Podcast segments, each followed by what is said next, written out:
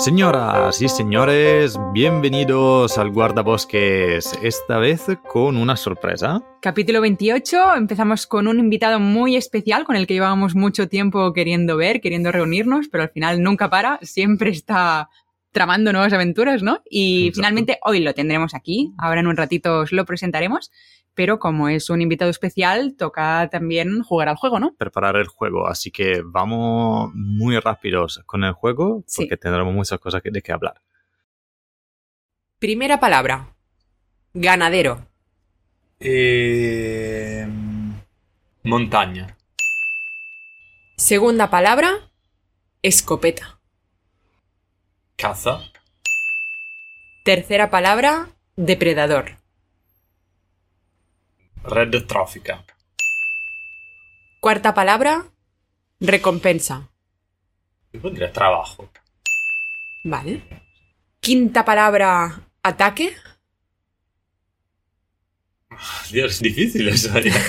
Eh, ataque. De acuerdo al concursante. Ya, ya. Sufrimiento. Y última palabra. Bonus. Conflicto. No la esperaba. Eh, ¿Era esa o otra que empezaba por co? conflicto es. em, desinformación. Muy bien. Pues vamos a ver qué tal se le da a nuestro concursante que prontito entrará en la cabaña. Bienvenido Alex Galán al Guardabosques. ¡Uy! Hola, ¿qué tal? Todo bien, todo un bien. placer ¿Tú? tenerte aquí finalmente. Jolí, pues ya tenía ganas yo también, porque las últimas salidas así en, en furgoneta me puse vuestros podcasts ahí un poco para ir amenizando el camino. O sea que mira, ya tenía ganas. ¿Por dónde te has quedado? Eh, pues jo, no me acuerdo, había estado flipando, claro, los cogí sin orden, eh, empecé Claro, a escuchar lo que salía. Había estado flipando con el pájaro este que hacía ese nido tan gigante, creo que era el Ah, republicano o algo así, ¿no? Sí, sí, sí, el sí, el tejedor tejedor republicano. republicano. El tejedor Hostia. republicano y había estado flipando con ese y bueno, no sé el orden en el que fui, fui en un orden no republicano, fui en un orden anárquico seguramente, pero Total, total. Pero bien, bien. Pues, ya. nada, mm, hoy vamos a hablar contigo de muchísimas cosas. En realidad es muy tu tema y bueno, yo te tengo que introducir un poquito como he podido, porque para mí la mejor palabra que define a nuestro invitado de hoy es contador de historias. Alex Galán es un viajero de tierras desconocidas, director de cine documental y gran comunicador. Ha explorado diferentes conflictos de la sociedad con los que nos encontramos día a día, que a muchas veces son los grandes olvidados, y nos ha hecho descubrir la relación, a veces mejor, a veces peor, entre el mundo rural y el salvaje ha conseguido dar la vuelta a los mitos y contar el cuento de una forma clara y sincera, de forma que hasta los que tenemos un punto de vista muy claro, pues al final por ser biólogos o por ser más de pasión de naturaleza, pues nos ha hecho replantearnos esa, esa ciencia, ¿no? Tan, tan cierta. Y nada, de hecho ha vivido muy cerca de la convivencia del ser humano con la fauna silvestre de diferentes localidades cercanas y lejanas, grandes carnívoros conviviendo con pequeños poblados depredadores en la cadena trófica que muchas veces dificultan esa coexistencia, esa tolerancia al límite por los recursos por parte del hombre y que ha desencadenado pues disputas y debates muy interesantes, pero que también, y no queremos hacer spoiler, algunas veces resultan en un tipo de simbiosis muy positiva y muy curiosa, fruto de esfuerzo, de trabajo de conservación y de turismo de naturaleza. Así que perdón, Alex, por el rollo. No sé si quieres meter Bueno, también no. alguna, alguna cosa más a tu presentación. ¿Qué, qué más puedo pedir? No, no, con esa presentación vamos a donde, a donde quieras. Y de hecho, mira, me gusta porque al final entonces, lo resumes en contador de historias, que es Eso es. Yo creo que es lo único que pretendo ser, porque luego lo de director y todo eso suena como muy grande. Y dices, mira, contador de historias me viene bien y, y creo que además es, es lo interesante, ¿no? Contar historias. Claro, y Fantástico. yo creo que con esas historias nos haces empatizar con Exacto. los diferentes mundos que no conocemos y creo que hoy nos descubrirás también muchas, muchas cosas. Muchas cosas sí, porque hoy te vamos, te vamos a sacar eh, también tu opinión. A ver si vais a perder oyentes por culpa de esto, ¿eh? A ver, a No. ver qué pasa. Mira, que ne- tenemos tres. Tú eres uno Todo de vale ellos, los otros dos vamos. bueno, yo, yo te digo, yo cuando estábamos diciendo la presentación de, de Alex, eh, yo la dejo a, hacer a Laura porque yo lo habría resumido simplemente como Spielberg de Asturias y habría sido muy, muy rápido. Mucha Así presión, entonces. Exacto. Pues empezamos un poquito con, eh, con la, la ronda semanal que semanal. siempre hacemos. Al final, bueno, es que ahora mismo la Laura y el, Y el Francesco del futuro, en este momento que está saliendo ya el capítulo, se encuentra en la FIO, se encuentran pues en, en tierras extremeñas, ¿no? Donde Laura en teoría ya no está tan apurada como el día anterior porque ya ha hecho la charla. Así que muy bien, Laura, ánimos a, a esa Laura del futuro. Y nada, pensábamos que tú también estarías fuera para esos momentos, pero me parece que tienes un grupo liando la parda por Kirguistán, ¿verdad? Sí, me, me encantaría contar que, que, mi ronda semanal es estar en las montañas de Kirguistán a 4.000 metros, viendo Ibex, viendo cabra de Marco Polo, intentando ver Leopardo de las Nieves, que, que tengo un grupo yeah. ahora allí con, con Mincul, con la agencia que, que montamos. Pero no, eh, me tuve que quedar porque, bueno, tengo bastante trabajo ahora con la productora, bastantes grabaciones, entonces me, mi ronda semanal es un poco más tímida. Pero bueno, está bien igual. No. Dale, dale caña. No, nada, en vez de ver el leopardo de las nieves en vez de ver montañas a cuatro mil y pico metros, aquí donde, donde yo vivo, yo vivo en, en Picos de Europa, en Asturias, vale. pues justo ayer, ayer mismo, eh, me asomaba aquí a, bueno, está comiéndome el yogur del postre, asomándome fuera de casa, y por el río por delante estuve viendo como 10 minutos una nutria eh, pegarse Hostia. unas pasadas, pero nada, la estaba viendo a 30 metros. Y, y la nutria estaba por ahí, para adelante, para atrás, pegándose sus baños, pescando, y la verdad que fue un, un gustazo. Dices, bueno, no me pude ir a ver al leopardo, pero estuve viendo a la nutria delante de casa que, que ni tan mal, ¿no? que es autóctona, que es de casa y qué más queremos claro, tenerla tan claro, cerca. Claro, Nosotros más tenemos paloma ahora mismo. más de casa de así se muere, literalmente. ¿Y tu ronda semanal qué tal? ¿Cómo ha ido, yo, Francesco? Eh, yo en realidad me habría preparado un fauniciario, pero mientras hablaba Alex me, me he acordado también de una ronda semanal. Así que, bueno, me la, me la, guardaré para el próximo capítulo. Eh, el fauniciario que, que tengo... Eh, que te lo he pasado que yo. me lo ha pasado Laura en realidad, pero no se dice porque si no, no, no funciona.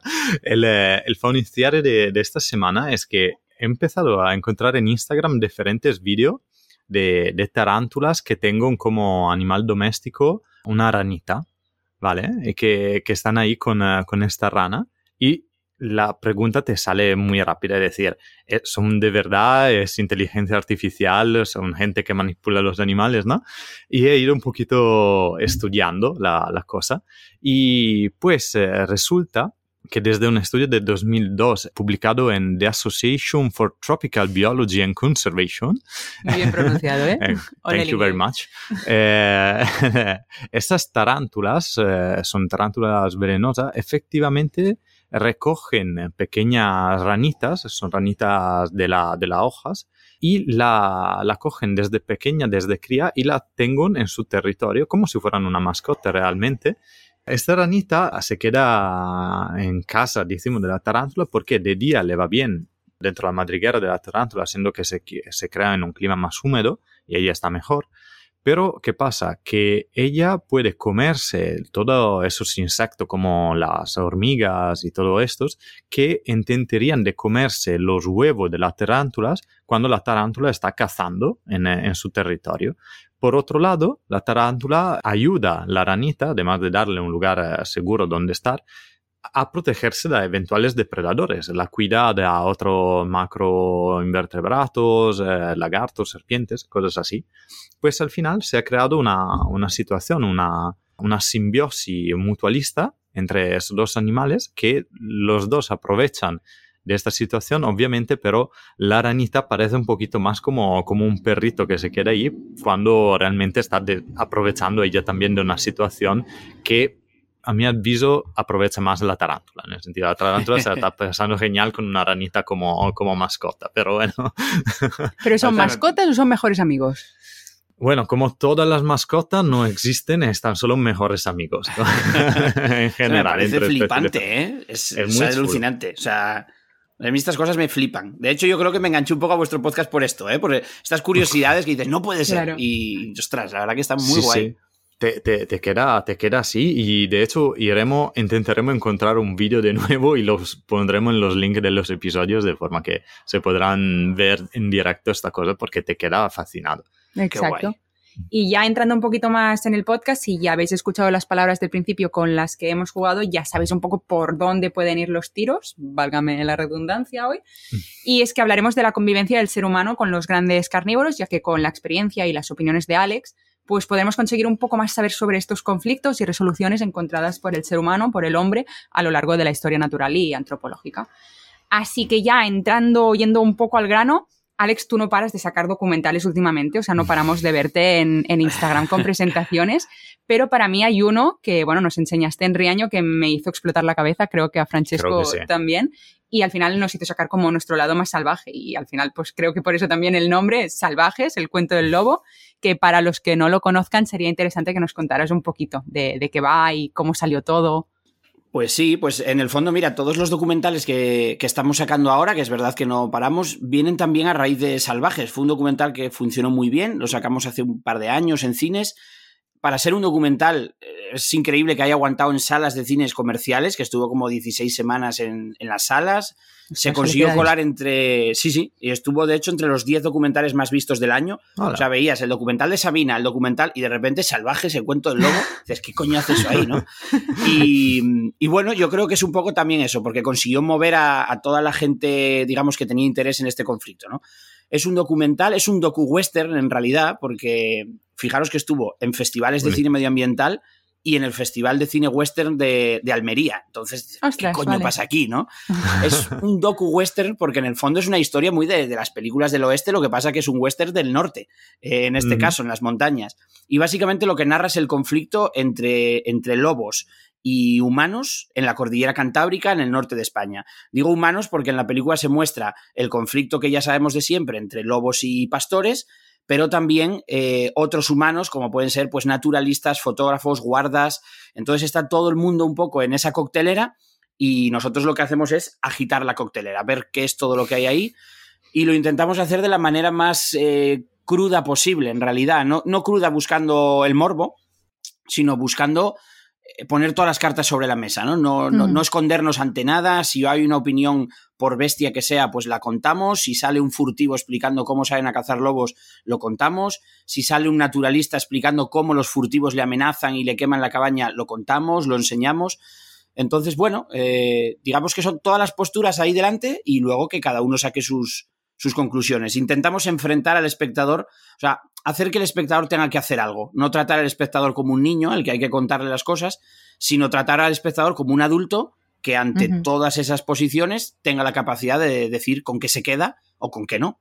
Claro, creo que por esto fue una revolución, ¿no? Yo creo, o sea, porque fue un cambio, ¿no? Una nueva versión de poder ver las cosas y de enfrentarte a ellas tanto a tu posición, ¿no? Que tú ya lo veías de otra forma completamente diferente, al menos a nosotros nos pasó, y nos cambiaste un poco las tuercas, nos cambiaste un poco el pensamiento que tenemos de, empatizar también con otra gente. Claro, porque al final ese, ese podcast ha, nacido, es el capítulo de ahí ha nacido después de haber visto Salvaje, que mm, hemos dicho, aquí la cosa buena sería este, poner un micro en el medio de la sala y grabar todo lo que está saliendo porque ha sido un conflicto, sido muy una, ¿cómo lo llaman? Una um, brainstorming entre muchísimas personas y era, era muy interesante. Y efectivamente es lo que yo creo generan ese tipo de, documental y lo, el, resultado que ha conseguido es porque lo has hecho muy bien, yo creo. Y, y aquí, con lo que estabas contando, antes de entrar un poquito al, al tema, quería hacerte una pregunta. O sea, ¿Cómo has llegado a, eh, sin hacer demasiado spoiler, a la gente que, eh, que, contaba, bueno, el furtivo, el naturalista, todas estas personas como que... que, como los has conocido, ¿no? Exacto. ¿Cómo, ¿Cómo has llegado a decir, ah, voy a hablar con él? Pues dedicando mucho tiempo a, caminar por el monte, mucho tiempo. Al final, es una labor mucho más parecida de lo, que, de lo que se puede pensar a lo que hacéis los naturalistas o los fotógrafos o los bicheros cuando salís por ahí a, buscar rastros o... Al final, si yo te digo, ¿y cómo hiciste esta foto de un oso? Bueno, pues probablemente porque llevas muchos días caminando por el monte, porque te fijas en dónde están las huellas, en dónde hay rastros y acabas dando con, con la foto. Yo en este caso, pues lo mismo, para encontrar a los personajes del documental, lo que había que hacer era salir al monte, salir a la montaña, pasarse días, semanas, meses, de hecho, nos llevó dos años hacer el documental y conocer a toda la gente que creíamos necesaria, convivir con ellos, quedarnos en la cabaña. Entonces, si de pronto encontrabas a un pastor caminando por la montaña, que ese pastor se pasaba cuatro o cinco meses solo en esa majada, metido en una cabaña delante de su fuego, cuidando las cabras, dices, hombre, pues me voy a quedar dos días con él te quedabas dos días, ese pastor te hablaba de otro, no, no, si hay otro que todavía está más lejos que yo, dices, hostia, pues vamos a ver a ese. Ibas a ese que estaba más lejos, te hablaba de otro, que hablaba de otro, y al final es casi una labor eh, de investigación, pero investigación desde la empatía, siempre, porque si no es, es imposible. Si no, al final, Claro. lo único que tienes son relatos titulares, nada más, ¿no? Tienes eh, una frase, otra frase, porque la gente, si no, se protege a sí misma y acaba diciendo lo que sabe que no le perjudica. Nosotros no queríamos que la gente dijese lo que le perjudicaba, pero tampoco queríamos que la gente nos diese panfletos, nada más. Entonces, pues para eso lo que necesitamos fue pasar mucho tiempo con ellos, mucho tiempo de cabaña y una preproducción bastante larga. Sobre todo conocer el entorno y estar dispuesto a, a empatizar, a dormir en el suelo cuando toca y a salir detrás de las cabras cuando toca y, y, bueno, a pasar tiempo. Claro, al final así entiendo que también te has ido ganando su confianza, ¿no? O sea, has estado en su casa con su familia, has seguramente Claro. pasado muchísimo tiempo, estos dos años que dices, conociéndolo todo. Entonces, claro, tú también habrás llegado a entender, ¿no? Las diferentes versiones de, de cada uno, pero viéndolo así, ¿nos puedes llegar a decir cuál es la tuya de versión? ¿Crees que hay una única o tú puedes llegarnos a ofrecer una diferente? ¿Cómo, cómo lo ves? O sea, ¿cuál es tu Pues- opinión aquí? Pues la voy a decir, la voy a decir. Eh, pues a ver, fíjate, mira, pero eso que dices eh, al principio que decías, eh, hacer- hacerse amigos de ellos, ¿no? Ganarse la Mm. confianza. Claro, eso acaba haciendo que, que tu cabeza realmente sepa funcionar en las fronteras de las cosas. O sea, sepa estar en un lugar limítrofe. Porque yo al final, después de todo este rodaje, me hice amigo de ellos y me hice amigo de un pastor que vive en los picos de Europa que quiere matar al lobo y me hice amigo de un furtivo, cosa que jamás pensaría hacerme amigo, y me hice amigo de un naturalista al que el furtivo le amenazan, y me hice amigo de un guarda que quiere proteger a los lobos. O sea, al final cultivé una, una relación con todas estas personas o con casi todas. Y eso te obliga a ti a no posicionarte, a quedarte un poco en- esos límites de la, de la frontera de la condición humana y decir, bueno, pues, ostras, resulta que el furtivo también puede ser una persona súper maja. Y el pastor que quiere que maten al lobo es una persona súper maja. Y el hombre que está, que deja su vida por defender al lobo y que está viéndose amenazado y que las pasa putas por querer defender a toda nuestra fauna, también es una persona maja. Entonces, eh, al final, yo no creo que haya una, una postura. O sea, también te digo, esto es más antiguo que es tan antiguo como la humanidad. O sea, si es que este Mm. debate, que parece tan moderno, parece moderno porque ahora existe Twitter. Pero este debate lleva toda la historia. O sea, porque el lobo es el, el animal que más cerca estaba de competirnos de tú a tú. Entonces, este debate seguro que ya lo había, no en la época de las cavernas, pero casi, porque ya tenían este problema Claro. en el momento en que empieza el sedentarismo y los humanos empiezan a pastorear y los humanos empiezan a tener animales domésticos, chocan con la fauna salvaje y este debate estoy seguro de que ya lo había. De hecho, bueno, hay, no sé, hay películas, ¿no? Que incluso no son antiguas, son películas modernas. eh, el último lobo, por ejemplo, es una película que está grabada en Mongolia Interior, es una película así medio china, bastante Disney, pero a la gente yo creo que le va a gustar, ¿eh? es, es una buena peli y te narra cómo los pastores de, de Mongolia Interior, en una región china, tienen un conflicto con el lobo mientras uno de los pastores tiene a una cría de lobo consigo mismo, que la, la- la coge de la madre, Hostia, vale. o sea, sale a cazar, matan a la madre y se queda con la cría, ¿no? Y ahí surge todo el conflicto en el, en el pueblo, ¿no? ¿Qué hacemos con este lobo? ¿Lo quitamos? Y dice, joder, estamos hablando de una historia que puede ser del año 1200, ¿no? De cuando Claro. Gengis Khan Mm, sigue estando ahí. Entonces ese debate, pues bueno, no hay una, una postura única. Al final a todos nos duele lo nuestro. Y es normal. Al pastor le duele que le maten las cabras y lo que dice es hay que hacer controles. En el caso de los más moderados te hablan de que hay que hacer controles. En el caso de los menos moderados te hablan de que hay que eliminarlo, que eso no puede ser así. O sea, al final en el ecosistema tenemos que caber todos. Pero claro, caber todos significa caber todos. No, no tiene más matices. Caber todos significa que no puede haber un pastor que diga el lobo no puede existir y que no puede haber tampoco un naturalista que diga el pastor que se joda. Dices, "Mm, no, claro. porque si hablamos de caber todos, es caber todos. Creo que es difícil porque hoy en día nadie quiere soltar su opinión. O sea, la agarramos, nos agarramos a ella y es como, yo pertenezco a esto. Y todo es por, no sé, hay como un sentido de pertenencia que parece que si eres naturalista no puedes pensar en diferentes alternativas, si eres pastor no puedes pensar en diferentes alternativas. Y mi trabajo como documentalista en este caso es asomarme a ese borde, mirar qué hay en ambos lados del precipicio y contarlo a la gente. Luego que la gente ya decida. Lo guay es que nos decidieran, lo guay es que la gente se quedase en la frontera, Claro. porque yo creo que es donde están las cosas interesantes. O sea, lo, lo interesante realmente del ser humano son sus fronteras Ujú. y entender al otro. Y es muy jodido porque normalmente queremos pensar que el otro no tiene nada que ver con nosotros. Esto es como cuando, como cuando ves los documentales de, mira, David Beriaín, que era un periodista navarro, que precisamente lo mataron los furtivos en Burkina Faso. Sonará a la gente seguro por la serie de Clandestino que estaba en Discovery, que iba pues el camino de la coca en el Amazonas o los madereros en el Amazonas o tal. Pues David Beriaín hablaba precisamente de esto muchas veces, ¿no? De lo extraño que era sentarse delante de un sicario, por ejemplo, o, delante de un asesino o delante de un talibán, hablar con él y decir, ostras, eh, tenemos muchas cosas en común. No las posturas extremistas que después toman, pero es un humano como yo. Y eso es lo que yo creo que a la gente normalmente no le mola, ver que tenemos cosas en común con alguien con quien no estamos nada de acuerdo. Preferimos que son personas también, claro. Que son personas, pero intentamos que no sean personas. Es como, cuando, como cuando el vecino, no se viola a una mujer y la mata y decimos, era un monstruo. No, no, era un ser humano. Olvídate. Dices que era un monstruo para alejarlo de ti, pero ese ser humano es un ser humano lleno de mierda y tú eres un ser humano con otras mierdas más pequeñas, por suerte, porque si no sería un desastre. Pero ojo, no nos alejemos tanto de quién es diferente porque en el fondo somos más parecidos de lo que creemos. Wow, es un ah, debate interesante.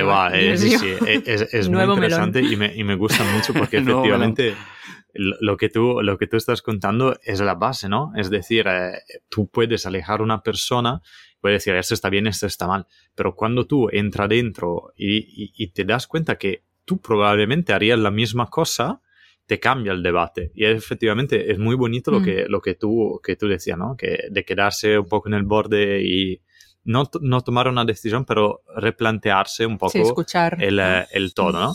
Y eh, por eso, según ti, después, eh, no tanto al estrenar la película, eh, o sí, eh, pero ya con todo tu trabajo, ¿alguna de las personas que has entrevistado, que has grabado, o la persona que estaban alrededor, ha cambiado su posición o no? O por lo menos le has hecho entrar la duda.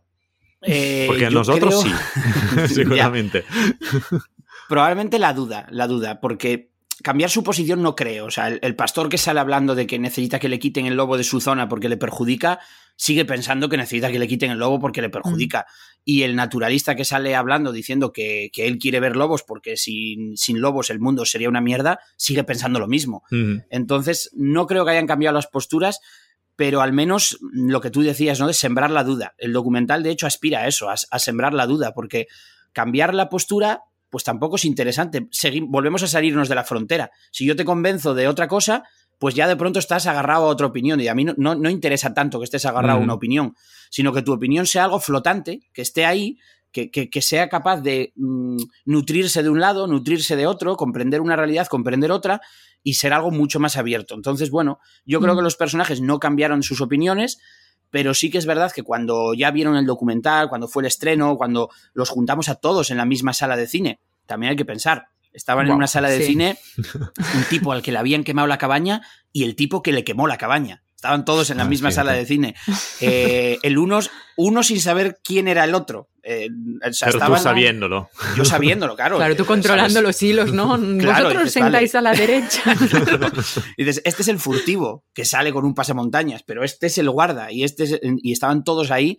Eh, no hubo ningún problema, pero, pero bueno, sí que es verdad que cuando se vio, cuando vieron el estreno y cuando vieron todo, yo creo que como mínimo reconocieron al otro, que al final es lo, mm. lo importante es reconocer al otro, porque es que esto es como en una, en una guerra, por ejemplo, en una peli de guerras, si en vez de este documental sobre el lobo fuera un documental sobre guerra, em, el soldado que está en una trinchera lleno de mierda hasta la barriga esperando al enemigo con la escopeta, es capaz de reconocer que en la otra trinchera hay otro soldado lleno de mierda también hasta la barriga y reconoce su, su valía por ser su contrincante, ¿no? Entonces, claro, se trata de reconocer al otro. Es estamos los dos aquí, uno en cada trinchera, pero te reconozco tu existencia, reconozco tu, capacidad para tener una opinión y reconozco tu valía.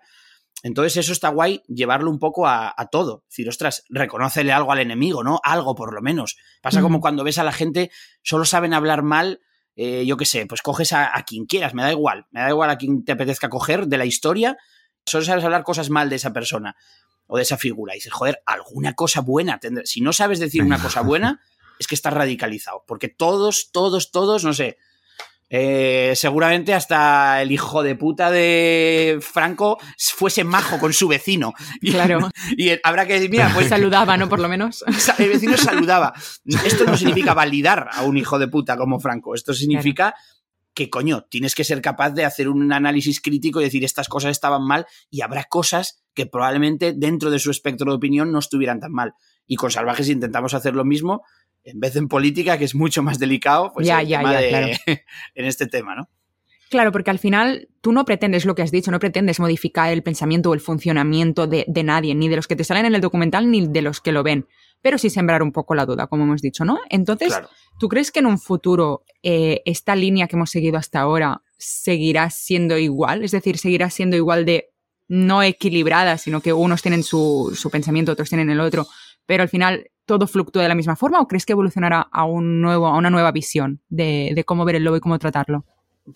Pues la verdad, eh, hay un problema con esto, que es que hay una de las partes del conflicto en el futuro no, no va a estar o no va a ser la misma. Eh, y es el pastoreo. Eh, Mm. Todos sabemos, sobre todo los, los, eh, naturalistas, de hecho yo soy técnico de medio ambiente, no soy biólogo, pero eh, conozco la naturaleza desde toda la vida, todos sabemos que el lobo es un animal en peligro de extinción, una especie que cada vez pues, tenía menos ejemplares pero pocos nos planteamos que el otro contendiente de este debate es el pastoreo en extensivo, y el pastoreo en extensivo está más en peligro de extinción casi que cualquier especie. Por ejemplo, aquí en los picos de Europa, donde yo vivo, antes había, subían familias y familias enteras a los pastos altos, al, al puerto, se quedaban durante meses, prácticamente desde mayo hasta octubre que los echaba la nieve, se quedaban todo el tiempo ahí arriba viviendo, haciendo queso, pastoreando sus animales, y estamos hablando de que en, en esas praderas había bolera. O sea, había una bolera para jugar a los bolos. Joder. No había una, había Hostia. varias boleras para jugar a los bolos. Hablamos de bolos tradicionales, ¿no? Una bolera sí. hecha en la tierra. Y eso quiere decir que se juntaban muchas familias con mucha gente. Ahí vivían cientos de personas. Ahora mismo, en los picos de Europa, en, en la zona donde yo vivo, que es la zona de Cangas de Onís, quedan tres pastores. Solo tres, con tres rebaños. Entonces, claro, hay que darse cuenta de que eso sí que es un síntoma de peligro de extinción. Si Claro. hablásemos de una especie en la que antes había miles y ahora hay tres, hablaríamos de un peligro de extinción crítico. Mm. Sí, Con sí. los pastores estamos hablando de eso. Y no es por una cuestión de, de defender a los pastores, pero es por una cuestión de saber que en este debate, de saber si en el futuro cómo será esa convivencia, una de las partes va a desaparecer y está desapareciendo. Y probablemente no vamos a tener ese conflicto y el lobo campará más a sus anchas porque no tendrá ese conflicto con los pastores, pero lo que es seguro es que todo eso que producía el pastoreo en extensivo se traducirá en macrogranjas de mierda, como las del pozo y como todas estas que tienen hacinados a los animales para producir, producir, producir.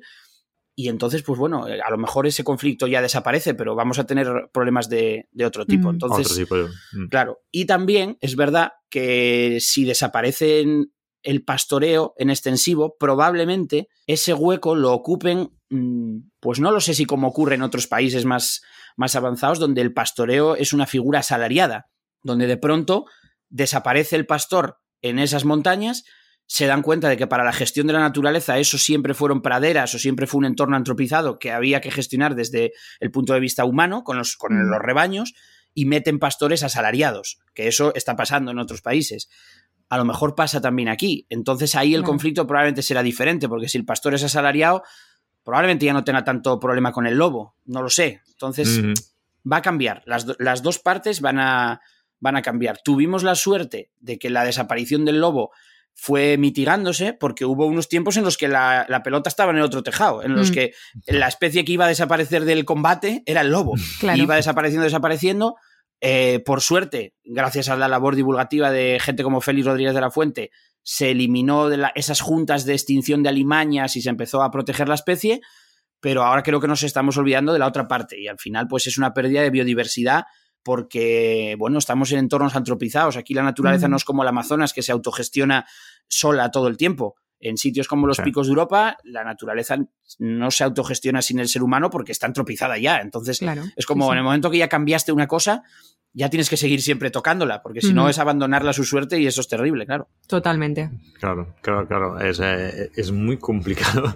Pero por eso yo te, te vuelvo a hacer una pregunta que te había hecho a- al tiempo, que siempre un poco como va evolucionando, porque efectivamente el debate va cambiando y yo creo que también el mundo de la caza eh, probablemente va poquito a poco desapareciendo, eh, sobre Hmm. todo un tipo de caza. Así que claro, se queda un poquito el tema de, de los animales salvajes, que se tiene que, eh, que ver cómo gestionarlo eh, al final, porque si se quita el pastor, si se quita todo y hemos ya modificado todo, es un problema. Y ahí entra un poquito el mundo de la, de la ciencia. Y eh, a mí me impresionó mucho el hecho que tú nos comentaste que está una- un conflicto realmente siempre basado sobre el lobo, que es eh, los científicos casi se ponen eh, da un lado y los pastores por el otro, y eh, de momento están chocando, por lo que, que entiendo. Según ti, ¿por qué se genera y si está la posibilidad de abrir una- una- un canal de, de comunicaciones entre los mundos? A ver, ahora hay un problema que es que, mm, sobre todo con generaciones más, más antiguas de, de pastores, que es que ahora mismo ya se ve al científico como un enemigo. Y claro, eso eh, al final pues hace que, que no, no valides tampoco la opinión. O sea, al final un pastor que vive en las montañas eh, está acostumbrado, bueno, lo típico, ¿no? De aquí viene el ecologista como insulto, ¿no?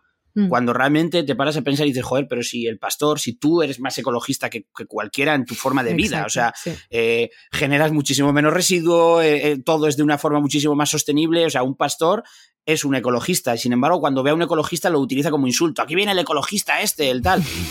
Claro, se generó odio, en realidad, o sea, ahora Mm. mismo ya eh, la opinión científica para una de las partes, que para, es para la parte del pastoreo, eh, no la siente como válida.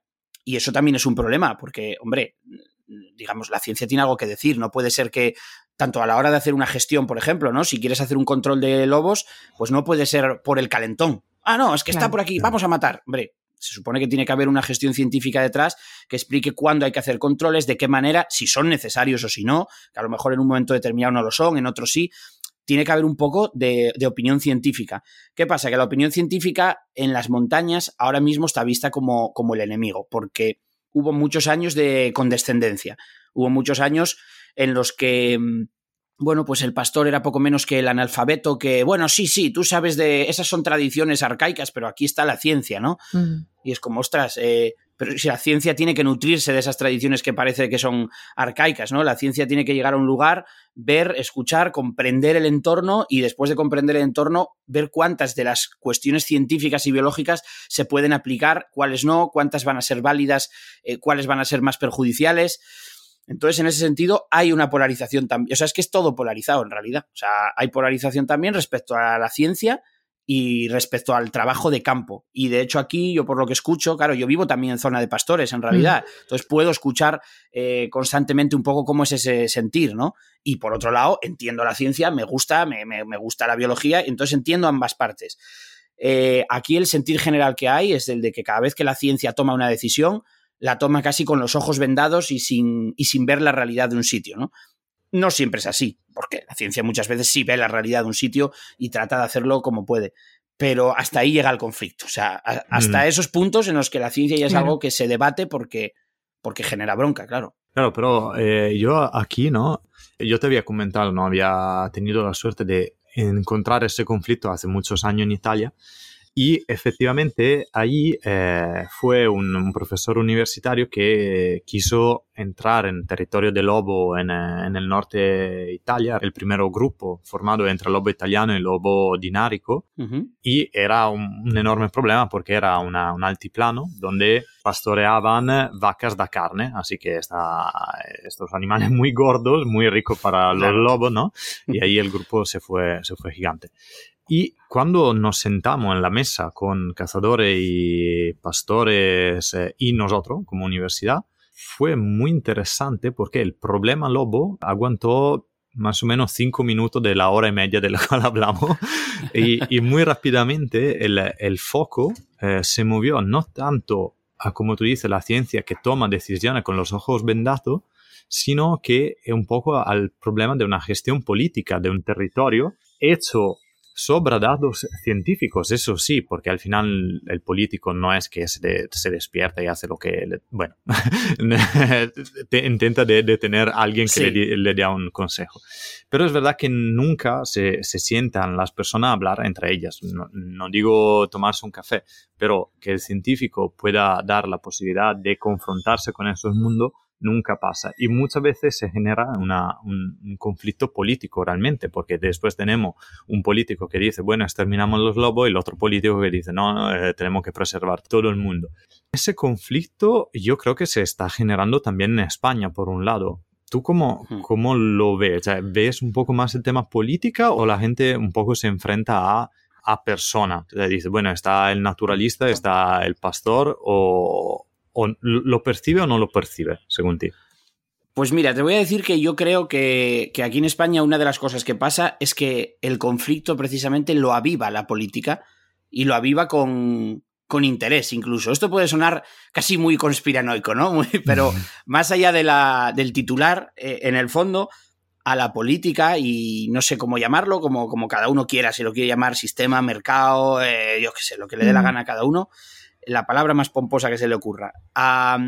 Les interesa este conflicto. O sea, porque mientras que el pastor esté eh, enfadado y esté viendo como su mayor problemática que el lobo le mate 10, 15 o 20 ovejas, mientras eso ocurra, Mm, no estaremos fijándonos en el verdadero problema, que el verdadero problema es el mercado. El verdadero problema de la ganadería extensiva, del pastoreo, el verdadero problema de los rebaños no es que el lobo mate 10 o 20 ovejas, que también es un problema. El verdadero problema es que estén pagando el mercado las ovejas como hace 25 años y que sin embargo haya subido la luz, haya subido los piensos, hayan subido todo. Entonces, claro, a mí me da la sensación de que interesa que la gente esté enfadada con el lobo, porque mientras se enfaden con el lobo, no se enfadarán con el Mercadona o no se enfadarán con el, con el Carrefour por estar pagando unos precios de mierda a los ganaderos y a los agricultores y por estar, sin embargo, después subiendo los precios para que todos los intermediarios se vayan forrando cada vez más. Entonces, me hago a veces como la, la, idea de decir, bueno, ¿cómo miraría el político, no? La política, ¿cómo miraría por un agujerito eh, todo este conflicto? Digo, hombre, pues mirarían por el agujerito contentos. Es decir, míralos, míralos, eh, con, con, míralos con las palas de dientes claro. levantados contra el lobo y mira cómo todo el mundo sigue yendo a comprar productos que vienen ultra congelados del otro lado del Atlántico. O sea, ese es el verdadero problema y a la política le viene genial. Es, lo, claro, es el divide y vencerás de toda la vida. Totalmente. Claro, mientras tú te estés peleando porque el lobo te mata 20 ovejas, pues no estarás eh, delante de un supermercado exigiendo que se paguen unos precios justos. Y entonces... Siguiente documental que tienes que hacer, ahí está. ¿eh? el mercado sí, se llama. Lo que pasa, ese seguramente no nos dejas en ponerlo tantas semanas en, en tantos sitios, porque... Y, y fíjate, es que en el fondo también creo que incluso al documental le afectó esto porque mm, el hecho de que Salvajes funcionase tan bien favorecía a todo este interés, digamos, desde el punto de vista sistémico. O sea, mm. bien, no pasa nada. Que el documental más visto trate sobre el conflicto entre el lobo y que la gente se encabrone y que después la charla sea sobre eso y que este podcast trate sobre eso y que cuando nos juntamos en Riaño hablemos sobre esto, porque mientras hablemos sobre el problema del lobo, pues eso, no estaremos diciendo, pero ¿cómo es posible que un cordero venga ultra congelado desde Patagonia a 20 euros y que el cordero de este señor que lo está teniendo en libertad todo el año, que vive mejor el animal, ¿qué tal? Está más puteado. ¿Cómo, sí, sí. ¿cómo puede ser que no puedan competir unos contra otros, no? Claro. Porque de hecho el, el problema del campo es el problema del campo, no es solamente de la agricultura. O sea, de hecho hablamos de, ostras, que desaparecen los rebaños por el lobo. Bueno, ¿y entonces qué pasa con la gente que planta eh, cebollas o tomates? O la gente que tiene ganadería en sitios donde no hay lobos y se está yendo a pique igual la ganadería. O sea, es un problema general del campo y es un problema que consiste en que estamos desprendiéndonos de la idea de ser un país productor para ser un país consumidor. Europa de pronto va al camino de no producir nada y mm. tener unos almacenes, unos almacenes que se llaman África mm. o unos almacenes que se llaman Sudamérica, donde se produzca todo. Exportar, importar. Exactamente. Claro. Que se produzca todo de cualquier manera, sin ningún mm. tipo de control, no pasa nada y aquí en Europa simplemente consumimos. Entonces, claro, los productores que quedan en Europa son el último bastión. Son, pues, esos eh, pastores en extensivo y gente que realmente son la última resistencia de producción de aquí, que sí, que es un problema el lobo, pero que es más problema el consumo, claro. Totalmente. No. Me gusta porque era un poco lo que quería, quería sacar y me gusta que este conflicto que, que hemos tocado... Conspi conspiración. Quería, quería, un poco de conspiración. No, quería efectivamente lo que, lo que tú has dicho, que si, si pensamos que el problema es un, un animal, no vemos el problema en general. Claro. Pero diría que con eso un poquito el tema, el tema lobo lo, Sí. lo, lo pasamos. Porque Pasamos a otro conflicto, hemos, ¿no? hemos tocado, hemos tocado toda la, la tecla. Es verdad. Efectivamente. O sea, felicidades, Alex, porque. Dominas el ¿cómo tema, nos explica- encanta. como- Sí, sí. sí, sí. eh, Bueno, pero acabáis de perder el patrocinio de Mercadona ya para este Vale. podcast. Ya, Bueno, ese no pasa daros nada. ya por perdido. Aún queda Carrefour. Bueno, inte- intentaremos Nanutech, que no, ¿cómo se llama? La Lunatac. tuya. Lunatac. Nanute- Lunatac, que no, no se patrocine él. Exacto. Bueno, pues seguimos con otro conflicto. En realidad nos quedamos aún en España, en la península ibérica, porque bueno, cuando estuvimos en Riaño, la Fundación Oso Pardo también nos habló, pues obviamente, de la situación de altos y claros que ofrece el, el oso pardo en nuestra península.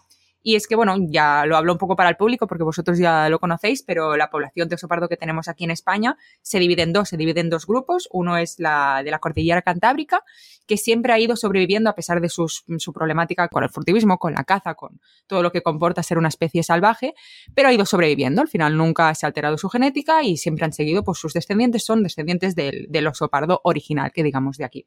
En cambio, Ibérico, llamámoslo ibérico. Ibérico, de Un poco fuerte. pero en cambio, eh, bueno, yo vivo un poco más, más cerca quizá esta relación, como quizá Alex lo hace con el lobo, pues yo lo, me pasa un poquito más con el oso por el tema del Pirineo, ya que aquí en Pirineo Central, sobre todo aragonés, catalán, eh, perdimos el oso. Al final el oso se nos extinguió, eh, fue un problema muy fuerte y entonces pues las autoridades decidieron, me parece que fue en los años 90, liberar 11 ejemplares en España que provenían de Eslovenia, de oso pardo.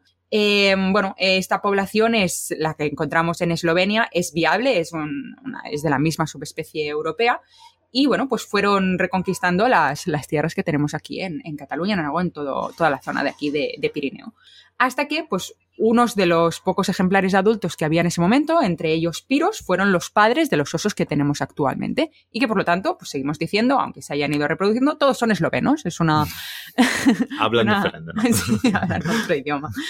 Eh, y bueno, aquí empezó a crearse el problema cuando se vio que se necesitaba más reproducción de este, de este oso, más variabilidad, porque siempre teníamos los mismos, y se introdujo al señor famoso oso, famososo, Goyat, en 2016, que provenía de Eslovenia. Este nombre os sonará a todos porque ha dado bastante conflicto, bastantes problemas en lo que viene a ser Cataluña, Aragón y me parece que ya empezamos a tener problemitas hasta en Francia. Se ha cruzado la, la frontera. Resulta que Goyat era un joven oso proveniente de Eslovenia, reintroducido por la Generalitat en 2016 en la cordillera de los Pirineos, responsable actualmente del 40% de los ataques de animales de granja, ¿vale? O sea, protagonizados en los últimos, no sé, digamos, 10 años, ¿vale? Y que Se sí, estaba luciendo Goyat, ¿eh? estaba, estaba disfrutando como el jovenzuelo que era. Y la cosa es que sigue sumando, sumando polémicas. Lo que pasa es que hace unos años le salió un competidor que se llama Cachou y que también presenta este tipo de comportamientos anómalos, no solo porque ataque al ganado, sino que le empiezan a gustar mucho los caballos. Le encantan los caballos, entonces ataca pues, a todos los grupitos de yeguas, de potros, de todo lo que hay. Así que bueno, ahora mismo se presenta una- un problema con el ganado equino, cosa que aún suma un poco más de polémica, de problemas pues con todo el, el mundo rural. Y ahora se está pensando en qué hacer con estos dos, ¿no? Porque ya los dos eslovenos han salido un poco difíciles de carácter, si hay que devolverlos a su población original, si hay que matarlos, como se piensa pues mucha parte del, del territorio rural. Luego están los biólogos que piensan en rehabilitarlos, ¿no? En cambiarles un poquito el comportamiento, hasta Vale. entren- entrenarlos o hasta mm, probar un nuevo tipo de, de- de habituación.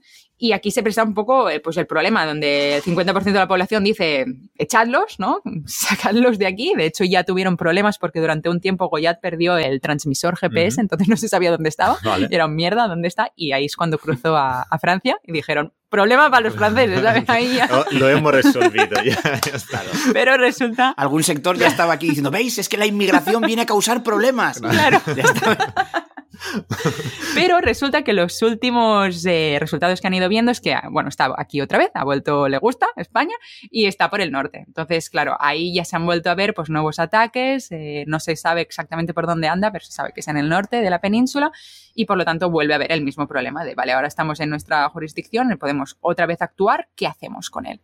Entonces aquí os genero un poquito la, la pregunta a vosotros, o sea, viéndolo desde los dos lados, ¿Qué pensáis? ¿Qué, qué creéis que es, es, la opción más convincente? ¿Cómo creéis que actuará pues, eh, los ayuntamientos, la, la, la política? Que depende, depende. Si, si, si, está Vox en el ayuntamiento, pues probablemente culpe al islamismo eh, extremo que hay en Eslovenia y que le mete ideas en las cabezas a los osos. Puede ser, depende de quién esté en el ayuntamiento. Pero, a ver, eh, yo aquí se escuchó, o sea, llegó hasta aquí la noticia de, claro. de Goyaz y, y, sus, y sus salidas nocturnas y, eh, a ver, aquí, por ejemplo, en Asturias convivimos con el oso desde, desde de toda la vida. O sea, y de hecho, la población de oso cantábrico, oso pardo cantábrico, eh, cada vez es más grande y la convivencia cada vez es más cercana. Mm. Eh, de hecho, fíjate que los últimos cinco años o incluso algo más empieza a palparse como un caldo de cultivo para un nuevo conflicto, como el conflicto del lobo, pues, pues casi me están preparando ya el Salvajes 2, mm. el, el cuento del oso. porque mm, no hay un conflicto obviamente tan, tan grande como con el lobo, para empezar porque no hay no afecta tanto económicamente, uh -huh. eh, no ataca tanto ganado, ataca y de vez en cuando sí. mata, sobre todo colmenas, destroza bastantes colmenas, destroza muchos frutales, cuando uh -huh. le da por entrar a comer cerezas o a comer tal, pues destroza mucho frutal, destroza colmenas y de vez en cuando es verdad que también mata alguna oveja, incluso algún ternero. Había un, un oso por aquí cerca también, que en la zona del, del oriente de Asturias, que estaba matando terneros, le dio por ahí, fue como, como al otro claro. con los caballos, pues a este con los terneros. Uh -huh. El conflicto no es tan grande, en parte porque no provoca tantos daños, pero también en parte porque hubo una labor de divulgación mucho más importante desde muchos años atrás. O sea, uh -huh. al final ya no se trata tanto de que el oso mata menos que el lobo, que efectivamente mata menos, sino que no cae tan mal. Yeah. Y no cae tan mal porque se hizo tanta pedagogía sobre el oso sobre cómo es el oso, se creó pues eh, la casa del oso, la ruta del oso, no sé qué, todo relacionado con el oso, que se quedó ya en el imaginario colectivo de la gente y fueron comprendiéndolo como un vecino más, un vecino problemático, un vecino que de vez sí. en cuando la lía claro. eh, y un vecino con el que evitas cruzarte porque puede haber problemas. Pero la gente entendió que está ahí, y, y, luego también, claro, tiene un reporte económico importante. El oso uh -huh. en Asturias atrae a mucha gente para el turismo, para, turismo claro. para visitas guiadas, para hacer salidas de observación y se convirtió en un emblema. Entonces, claro, yo creo que va por ahí, por haber hecho una pedagogía buena, sí. porque se hizo la pedagogía cuando no era tan problemático y ahora que empieza a ser más problemático, uh -huh. que incluso ya aquí en Asturias, por ejemplo, tuvimos un ataque de un oso a, a una persona, cosa que hacía décadas que no pasaba. Claro obviamente fue un ataque muy circunstancial. Era una señora mayor que estaba caminando por una zona muy, muy de, despoblada, en el occidente asturiano, en Cangas de Narcea. Estaba caminando, salió por la tarde a dar un paseo, tuvo la mala suerte de que el oso estaba por fuera de la carretera y salió a la carretera el oso en ese momento. Vale. Y ah, vio vale. a la señora, se asustó, se asustó, y lo que hizo claro. fue empujarla. Claro, ¿qué pasa? Un empujón de un oso es una cadera rota. Entonces, empujó a una señora, la tiró al suelo, rompió la cadera y el oso se, se marchó. ¿Qué pasa? Que suena como muy. El oso ataca a una mujer. Bueno, claro, el oso iba titulares. caminando, se cruzó mm. con la mujer, la apartó y siguió. Pero sí que indica que está muy cerca de la gente. Que mm. es, es, muy constante que esté cerca de la gente. Pero como hubo pedagogía desde el principio, eh, claro. no pasó. Si en vez de ser el oso el que empuja a la señora, es un lobo el que muerde a una señora, no. eh, se cortan carreteras. Se cortan claro, carreteras eh, y, y se arma una gorda.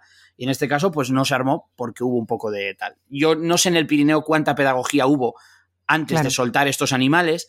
También es verdad que los animales soltados caen peor que los que ya había, porque los que ya había, bueno, con ello cuentas, los soltados es como encima nos los traen.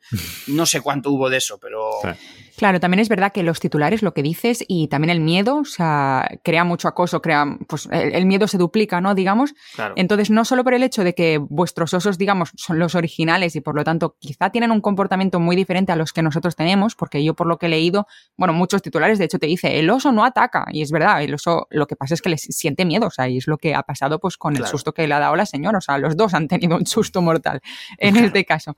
Pero eh, el oso del Cantábrico, también lo que nos contó eh, la Fundación Oso Pardo, es que es mucho más pacífico, intenta evitar ¿no? puntos donde haya encuentro, mientras que, bueno, el oso esloveno que nos ha llegado y un poco en realidad solo estos dos ejemplares, porque el oso en realidad también va muy a su bola. O sea, si se encuentra con una persona por el camino, pues lo que quiere es irse por el otro. O sea, claro. evitará cualquier mm. momento de, de, convivencia. Pero sí que es verdad que tenemos esta genética, ¿no? Diferente un poco, o este carácter diferente, anómalo que puede haberse llegado a crear, no sé si, pues igual que los humanos, ¿no? Porque cada uno somos diferentes de los otros, pero que hace que la población quizá cantábrica o asturiana o esté más acostumbrada a hablar de un oso, está más educada seguramente que, que los catalanes, los aragoneses, todos estos, porque han visto poco a poco que la fluctuación o el, esta coexistencia que hay con el oso puede existir. Mientras que, claro, es verdad que los titulares que salen en Cataluña, en Aragón, de Goyat otra vez, vuelve a atacar, pues claro, eso perjudica muchísimo tanto la imagen del oso como la convivencia que nosotros intentamos tener con él. No, eh, eh, absolutamente. los periódicos yo creo son uno de los problemas principales para la conservación. Y para la educación. la educación. Eso es bueno. Pero sobre todo yo quiero decir unas cositas sobre el tema porque en Italia también ha estado una reintroducción de oso, de oso esloveno y eh, en realidad el año pasado hemos tenido un problema aún más grande porque un joven ha muerto por un ah. ataque de, de Pero entonces es porque son más agresivos. Eso, eso es un poco una leyenda en el sentido, no, no es verdad que son más agresivos. Eh, lo pensamos un poco porque siempre el tema es un animal extranjero. La idea que tenemos del área eslovena, yo creo, hace, hace también porque muchas veces humanizamos las cosas. Pero según mí está un origen, que es el tema que eh, los osos que se han quedado, como los lobos en Italia, o los lobos en España, el oso en España que se han quedado, se ha reducido tanto la población que todos los osos y todos los, los lobos que eran un poquito más confiados y se acercaban más a los humanos, se eliminaban directamente. Así que la descendencia, como nos ha enseñado Pablo, él ha hecho un estudio que los peligros, los miedos se transmiten genéticamente. Eh, es una, cosa increíble. Interesante. Así que eso es súper, eh, te abre otro melón, ¿no? Así que, ¿qué pasa? Que seguramente el, oso asturiano, lo que han quedado, han generado una, una descendencia que es mucho más asustada, eh, si se puede decir así, al hombre respecto a los eslovenos. Los eslovenos ha siempre sido una población mucho más grande, una variabilidad genética mucho más grande. ¿Qué pasa? Que están muchas menos personas y pasa también otra cosa. El oso en Eslovenia, se tiene que decir, está alimentado y gestionado. En el sentido, mm. los cazadores los alimentan y los cazan. Así que, eh, ¿qué pasa? Que por un lado, el oso está más acostumbrado a hacer el oso, a comer de todo lo que pueda encontrarse para, para sobrevivir. Eh, sí que pueden generar más conflicto porque son más aprovechados. Y pasó también en Italia, y bueno, hago este excursus de mi vida universitaria, que hemos tenido un, oso que se llamaba el oso Francesco, eh, y bueno... Eh, presente en el podcast. Presente en el podcast, sí, porque fue, fue casualidad que era un oso problemático, fue un oso en Trentino, en Italia se, se reintrodució en Trentino el oso, y ahí comía oveja, comía de todo daba mucho conflicto. Habían intentado años atraparlo para lo que se decía desplazarlo, lo atrapaban, no conseguían acogerlo. ¿Qué pasa? Que el Friuli, eh, ahora hago un poquito de geografía, está entre Trentino y Eslovenia y tenemos un pase de osos eslovenos que están entrando y el proyecto es que desde Trentino los osos vuelvan en dirección de Eslovenia de forma de recolonizar todas las Alpes. Y eh, Francesco eh, se movió desde Trentino a Friuli y conseguimos atramparlo y a ponerlo en radio coldear y ahí le damos el nombre Francesco. Y que hemos descubierto que al crecer esos osos, propio como, como los humanos, cuando son jóvenes, necesitan más aprovecharse de los recursos también humanos, porque le cuesta más encontrar alimento en la naturaleza, encontrar su sitio, encontrar su nicha ecológica. Al crecer, eh, Francesco, este oso, ha disminuido muchísimo, yo te digo, más del 90% los ataques a ganado, a abejas, eh, a todo lo que sean cosas antrópicas. ¿Qué pasa? Que esos osos que tenéis aquí probablemente ya son maduros y se han formado, decimos, su estilo de mm, seguir aprovechando de esos alimentos. No significa que son más buenos o más agresivos. Bueno, y en realidad es lo que decíamos. Ahora mismo en, en lo que es territorio Pirineo hay 38 osos solo dos de estos, uno Claro. es descendencia directa de pues la- el- los cruces que han habido de eslovenos y el otro es literalmente esloveno, pero solo dos de estos han dado problemas, por lo tanto también tiene que ver mucho con el carácter y con la adaptación que ha tenido este, Cada este oso, uno- cada uno es diferente. Exacto. Y sobre todo, la ventaja, ahora no estoy seguro, pero desde el nombre me suenan de osos machos. Sí, sí, sí, claro, territoriales. No, más que ¿no? otro, como nos explicaban en Svalbard, el oso, la, la madre que se queda mucho tiempo con los, Mm. eh, los jóvenes. Si fuera una, una madre a tener tanto comportamiento, podría ser problemático. ¿Por qué? Porque va formando Claro, la nueva claro. generación a comerse mucho. Si es un macho, sí, es un rollo, pero... Pero los machos son mucho más claro. territoriales también en Sí, este sentido. y no, y no van enseñando tanto a, lo- a los jóvenes. Eh, al final, yo creo que es un conflicto, es una problemática que siempre uno, dos osos serán más atrevidos, pero es una Claro, es un poco de mezcla pequeña. de genética y ambiental, ¿no? Sí, no se tendrá que hacer nada sino subvencionar un poquito más la gente Claro, que tiene ayudas. la- Claro. el- lo Los rebaños o los caballos. Y- claro. Hombre, es que eso que estás diciendo además me hace pensar que si te fijas el debate lo tenemos todo el tiempo desde el, desde el punto de vista humano. Desde, o sea, el, el humano como centro de- del debate, ¿no? Hablamos de cómo de conflictivos son para los humanos, cómo reaccionan en nuestro punto, o sea, desde Mm. nuestro foco, ¿no? Y a lo mejor eso precisamente es lo que hace que, que en Asturias parezca que son más, más tranquilos. Y es que el conflicto eh, estamos como más acostumbrados. Yo, por ejemplo, recuerdo que cuando lo que decíais antes de la prensa, ¿no? Cómo aviva todo esto, cuando a lo mejor lees eh, un oso en Pirineos hace, no sé qué, rompe una valla y tal. Y aquí es como.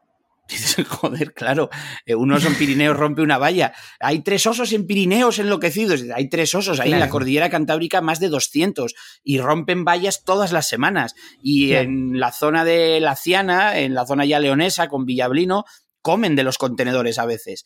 Eh, y no sale todo el tiempo en las noticias. Mm. Entonces, es- ¿son mejores o son más buenos los eslovenos o los del Pirineo o los cantábricos de Asturias? Pues como hablamos siempre desde el punto de vista humano, pues probablemente nos afectan menos ya aquí en Asturias todo, Eso mismo. porque es que el encuentro aquí es permanente. Estáis más acostumbrados, claro. Estamos más acostumbrados y, y so- no, no tanto donde yo vivo, en Picos de Europa no hay apenas, pero de hecho hubo uno el año pasado y, y sí que había como una pequeña revolución de, uy, ¿qué pasa? Hay uno por aquí, ¿no? Eh, pero por ejemplo, en la zona de Somiedo, en la zona de, o mismamente ya para León, en toda esa zona hay muchísimos y hay muchos, sobre todo pueblos pequeños, donde viven tres, cuatro habitantes con un pequeño rebaño y viven en el medio, medio de la montaña, en el corazón de la montaña, y tienen al oso casi de constante. Claro. Entonces, bueno, a lo mejor, y es como, vale, pues está ahí, ¿no? O sea, ya se sabe, no pasa nada. Sí, sí, sí. No, eso, eso efectivamente es verdad, porque el tema es siempre visto desde el punto de vista de- del hombre. Siempre, siempre. Egocéntrico también, sí. Pero- Antropocéntrico total. Claro. Total, ¿no? Bueno, somos, somos así, Bueno, pero ¿qué va- qué va- quizá de, quién vamos a hablar, no? Desde el punto de vista Claro, de los. Martínez pescadores, pues no podremos, seguramente. Yo como Martín Eso- Pescador me siento identificado, hombre, no, no creo.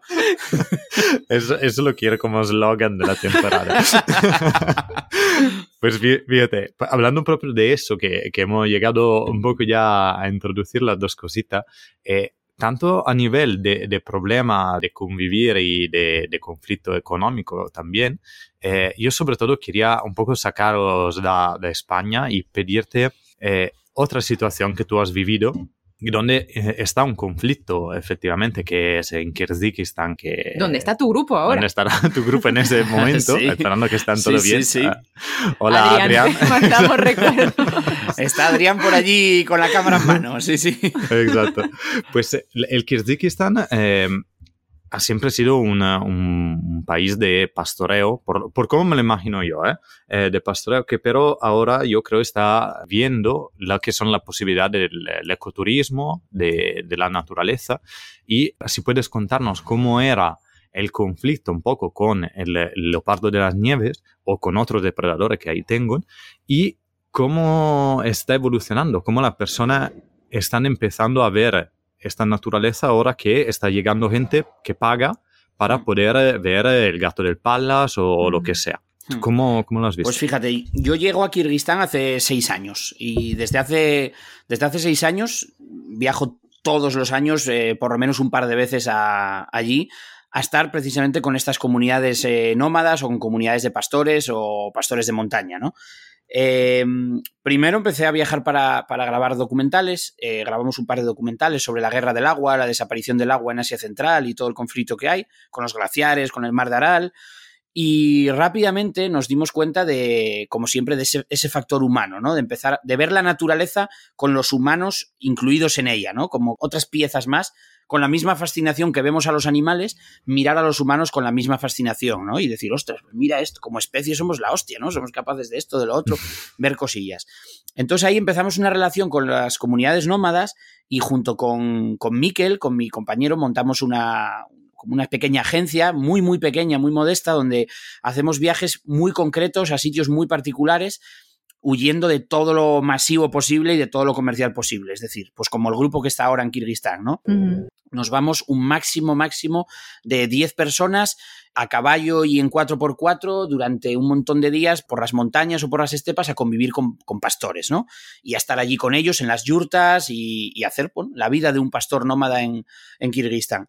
Y cuando empezamos a hacer eso, al cabo de unos años, hubo alguien que nos habló de, un valle concreto, una zona muy, muy remota del país, casi en frontera con China, de hecho, donde nos habló de que, bueno, de que ahí había como un pequeño grupo de gente que eran eh, rangers, como se denominaban, ¿no? Eran guardabosques, como, como el guardabosques, eran guardabosques y que antes eran cazadores y se habían reconvertido y que tenían como muchas ganas de, contar eso un poco afuera, ¿no? Al turismo. Y dijimos, ostras, pues, pues eh, ahí hay algo, ¿no? Eh, Miquel, además, que vive en Kirguistán todo el año, eh, estuvo en contacto con ellos bastante tiempo, convivió con ellos bastante tiempo y me dijo, hombre, pues yo creo que podíamos hacer un viaje a esta zona y tal. Y bueno, montamos el viaje, nos fuimos para allá pasamos un, tiempo con esta gente, lo que descubrimos es el conflicto que había con los cazadores furtivos respecto al leopardo de las nieves. De pronto, un animal tan, tan mítico que parece que, todos hablamos de él y el leopardo de las nieves como algo celestial,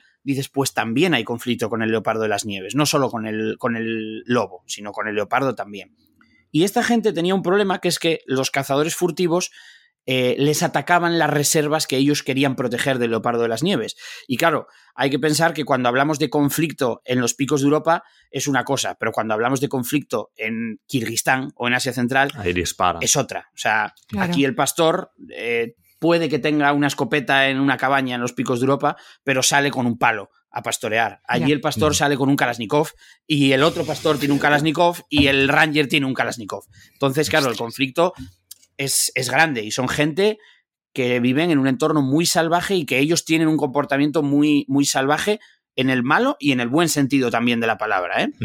Entonces, claro, eh, estuvimos hablando con ellos bastante, viendo a ver un poco qué posibilidades había y tratando de sacar adelante esa pedagogía que decíamos antes, ¿no? De, y al final todo se resume al dinero. Porque, porque sí, porque al final hay que hacerles entender que una especie viva vale más que una especie muerta. Y si eso no vale, pues tú no puedes llegar con una moral y con tu discurso, ¿no? De europeo a decirle, no, es que mira, el leopardo de las nieves es patrimonio mundial de todos. Y era, pero qué, me estás contando? Patrimonio mundial de todos. O sea, patrimonio mundial de qué? Yo, eh, mi patrimonio es que si le pego un tiro a un leopardo y se lo vendo a los chinos para la piel, pues me llevo 600 dólares y, aquí gano, no sé, 100 dólares con el ganado que tengo. Por supuesto que voy a vender el, leopardo y matarlo. Entonces, claro, de primeras tú puedes entrar en un debate y puedes entrar en una discusión que vas a perder y la vas a perder sobre todo porque pueden decirte sí, sí, sí, pero en cuanto te vayas le van a pegar el tiro. Claro. Entonces, puedes meterte en ese debate o puedes intentar ser práctico y decir, vale, pues ya está, ¿cuánto te pagan o cuánto ganas tú por llevar a gente a cazar? ¿Cuánto pagas tú por cada vez que te viene un turco o un americano o un lo que sea a cazar eh, este animal? Bueno, pues te voy a pagar mucho más porque tú lo tengas monitorizado, eh, tengas cámaras de fototrampeo en ciertos sitios para saber por dónde anda el leopardo, y no solo el leopardo, la cabra de Marco Polo, el ibex, el gato de palas, lo que sea. Vamos a pagarte más por esto, y entonces tú vas a convertirte en un protector porque te beneficia. Y recuerdo que la primera vez que llevamos un grupo justo a donde tenemos el grupo ahora, con uno de estos pastores, nos decía, joder, eh, es que es la primera vez que me pagan por mirar. Ahí me pagaban por localizar el animal, pegarle el tiro, arrastrarlo monte abajo y llevárselo. Y pero me estáis pagando por mirar. ¿Cómo, ¿Cómo, puede ser? Y les resultaba extraño que hubiese un grupo de turistas que llegaba a mirar nada más. Mm. Claro, la primera vez que lo ven, eh, les parece, bueno, pues les parece que suena a dinerillo. Cling, cling, vale, venga, que miren Claro. y que hagan la tontería. La segunda vez, la tercera, la cuarta, la sexta vez, empiezan a comprender cosas. Y empiezan a decir, ostras, y ya ellos mismos te empiezan a enseñar una foto de la cámara de fototrampeo del leopardo y te los enseña como, mira qué bonito, mira qué... Dices, hombre, mira qué bonito, pero, no, pero antes no era solamente una pieza. Ya, Y ya. ahora de pronto es mira qué bonito. Dices, Bien. Entonces, claro, lleva tiempo. Y, lleva tiempo y sobre todo lleva ser práctico, no llegar allí a, a regañar, a decirle, no, es que mira esto que haces, lo haces muy mal, y a tú, pero ¿qué me vas a contar tú de biodiversidad en Europa si os lo cargasteis todo para tener ciudades? ¿Qué me vas a venir a contar tú a mí de lo que tengo que hacer para mantener este valle virgen si este Claro, valle claro. ya es virgen? O sea, no, no me puedes Sí, decir... ¿Cómo vamos a enseñar si tiramos la primera piedra? Es que- Claro, no, es que mira, para que este valle sea virgen, y, y tiras tú, pero mira a tu alrededor, si ya lo es, dices, vale, entonces a ver cómo te explico que no está guay que le pegues un tiro a un leopardo o a un gato de, de palas o lo que sea, ¿no? Mm. Entonces, bueno, tiramos por lo práctico y ahora pues estamos llevando grupos, eh, lo hacemos muy, muy, de una manera muy pequeña, ¿eh? Los grupos, por ejemplo, al leopardo concretamente, llevamos uno o dos al año, como mucho, Vale. para que la zona no se altere, porque claro, también Mm. hay una responsabilidad, Sí, no puedes claro. llegar y decir, bueno, venga, pues como les convencí de esto, venga turistas, pero dices, joder. Claro, ponemos un hotel eh, cuatro estrellas aquí Claro. y eh, dentro gente, ¿no? Claro. Claro, no, no, no, claro. Allí, allí está muy lejos de que pueda haber algún día un hotel. No, porque es dormir en yurtas, en cabañas de madera, en el suelo, eh, todos amontonados al calor del fuego y hacer esperas a, a ver el leopardo, ¿no? Cuando, Claro. no, ni no tanto a ver el leopardo, porque igual que educamos o intentamos educar, tampoco somos aquí padres de nadie, pero igual que intentamos hacerles ver otro, otra manera de convivir con, con los animales, en este caso con el leopardo, también hay que educar al, al turista. Y, por ejemplo, hay mucha gente que se quiere apuntar al viaje y, ah, pero ¿cuántas posibilidades hay de ver el leopardo? Claro, la pregunta "Mira, típica. sí. eh, no es este el viaje. O sea, es otro. Hay otros viajes que sí serán para eso, pero este no, porque también hay que educarnos a nosotros mismos, en el sentido de que lo interesante de ir ahí, entiendo que a todo el mundo le hace ilusión ver un leopardo y a todo el mundo le haría ilusión tener una foto hecha por él mismo o por ella misma de un leopardo. Pero no es el objetivo, ¿no? Del viaje. Claro, o sea, lo interesante realmente es que igual que hay que hacer pedagogía con ellos, hagamos pedagogía con nosotros y nos demos cuenta de qué es lo guapo. Lo guapo es estar en el territorio del leopardo. O, o- o realmente, la sensación con la que nos quedamos la primera vez que fuimos, que no, no vimos al leopardo, después nos saltó en la cámara de fototrampeo que habíamos puesto, pero días después, o sea, estaba allí, y cuando digo estaba allí, estamos hablando de a 500 metros de la cabaña. O sea, no, a menos de un Bueno, es kilómetro que es de la un cabaña. fantasma, claro, este animal. Sí, sí. Claro, huellas frescas por la mañana, eh, salías de la cabaña y en la nieve veías unas huellas que no había la noche anterior a 500 metros de ti, o habían matado un jack tres días después en no sé dónde, y nos fuimos con la sensación de decir, vale, no vimos el leopardo, pero hay algo más guay. El leopardo nos vio a nosotros. Eso. Mm. Y eso es algo que también tenemos que aprender nosotros, que, joder, se supone que nos gusta la naturaleza por algo. No podemos tratar a la naturaleza como un premio. No, ya me vine con la foto, ya estoy contento. No, no, pero sí, lo, lo- lo guay y la sensación que nos queda, y no es un consuelo de, bueno, como no lo vi, me, me monto la teoría de que mola más no haberlo visto. No, No, no, no. es Me, verdad. mola- me- me molaría haberlo visto, Claro. coño, claro que me molaría haberlo visto. Pero, Pero saber que has pisado Pero- sus huellas, o sea, por el mismo camino que le ha pasado, tú estás ahí, es, no sé, a nosotros nos pasó con el oso polar, no lo vimos y dijimos, mira, que sacaremos otro viaje para volver a verlo, pero ya hemos estado donde está este bicho enorme, o sea, Ya, eso ya, es fantástico. Y llegas, reflexionas en casa y te paras a pensar y dices, ostras, este día que me levanté por la mañana y que no había huellas y que luego al atardecer había huellas, dices, joder, estuvimos caminando por el valle todo el día y él tenía que estar en esas laderas, a, Claro. a- a 500 metros, a un kilómetro como mucho, mirándonos. Dices, bueno, Claro. eh, tómatelo como un premio, ¿no? Mm. Y entonces, bueno, si entre todos lo llevamos a ese camino, pues probablemente se consiga que la naturaleza sea algo más que un trofeo, tanto para el turista como para el cazador, que sea pues lo que tiene que ser la naturaleza, ¿no? Algo que admirar. Claro. Ya, ya, muy bonito. Eso, guau, guau, guau. Alex, eh, de verdad, estás dando perlas hoy. Lecciones de vida, Lecciones de ¿eh? vida, la verdad. Joder, pero, Pero- pero, preferiría haber visto el leopardo, ¿eh? No engañemos. ya. Eso imagino. Eso no te lo quita nadie. Pero al final, ¿lo viste alguna vez o, o nunca? Eh, en directo, en directo, no. Eso, eso lo cortamos después, así que la gente Sí. viene. No, no, no. Sa- saquemos todo a, a relucir. De hecho, mira, justo venimos de, de grabar, eh, hace un año grabamos un, una peli allí, un medio película, medio documental, con Darko Peric, de, de Sí, los actores de La Casa de Papel. Sí, sí. Helsinki, eh, lo llama la gente, pero con Darko. Exacto. Grabamos una, un documental allí eh, sobre el tema de la búsqueda del leopardo de las nieves y la convivencia, sobre todo esto que estamos hablando. Sí. Grabamos allí una peli durante el invierno, a, como a 20 grados o 30 Sí, grados bajo cero. Y ahí es lo más cerca que estuvimos realmente de verlo en directo, que yo no lo vi de decir estoy con mis prismáticos mirando y mira, lo está pasando por ahí. Pero ahí sí que ocurrió una cosa, que es que eh, mató una vaca. No era, no era un jack, era una, una vaca que tenía el pastor. Mató una vaca esa misma noche. Estábamos en la cabaña Vale. y la mató delante. Hostia. El leopardo claramente, por cómo la había mordido, por las huellas que había, por todo. Dejó las huellas delante de la cabaña y nos subimos con el pastor a poner una cámara de fototrampeo en el sitio donde él nos dijo. Pusimos la, la cámara, nos fuimos y nada, o sea, eso, un día miras la cámara y, habí- y est- estaba delante de la cámara. De hecho, tenemos un vídeo en el que sale olfateando la cámara, la empaña Wow. toda porque se pega al- a la lente y empieza a olfatearla. Dices, joder. Y esa cámara estaba puesta a 600 metros de la cabaña de madera, una cabaña de madera de mierda mínima donde estábamos durmiendo, ¿no? Sí, pero ese leopardo ha tocado tu cámara, o sea, eso Tocó la cámara, claro. No, lo vimos en, en directo, de decir, estoy aquí sentado con los prismáticos y lo vimos eh, pasar. Ojalá, ¿no? Ojalá. Ah. Pero, pero bueno, demostró que estaba ahí, ¿no? Y cumplió Exacto. su función de fantasma. Acto de presencia. Exactamente. De hecho, en, en la peli, una de las cosas que, mm, ya que decía Francesco de los titulares, no vamos a dejar titulares, en la peli empieza con una frase, eh, la estamos editando ahora y estamos acabando el montaje para estrenar este año, pero empieza con una frase que, que dice, hay cosas que solo siguen existiendo por no ser nunca vistas. Qué bonito. Y precisamente ahí está la, La magia. la, sí, magi- sí. la magia del, del leopardo, ¿no? De, en no ser visto. O sea, y eso es lo guapo, que sigue siendo él el. O sea, sigue siendo como realmente tiene que ser. Pasa un poco, no sé, como cuando ves lobos por la carretera o osos por la carretera. Mm. Pues no, no mola. O sea, no, no sé, yo no, no, no lo sientes como una. Anda, mira el lobo por la carretera. Y dices, joder, que Sí, sí, sí. así. No lo quería ver así. No, no, no quería ver el lobo por la carretera. Si, te- si te lo encuentras en el monte de otra manera, pues sí, pero por la carretera no es su sitio, ¿no? Pues el leopardo, su objetivo es no ser visto. Así que mientras no sea visto, está todo como tiene que estar.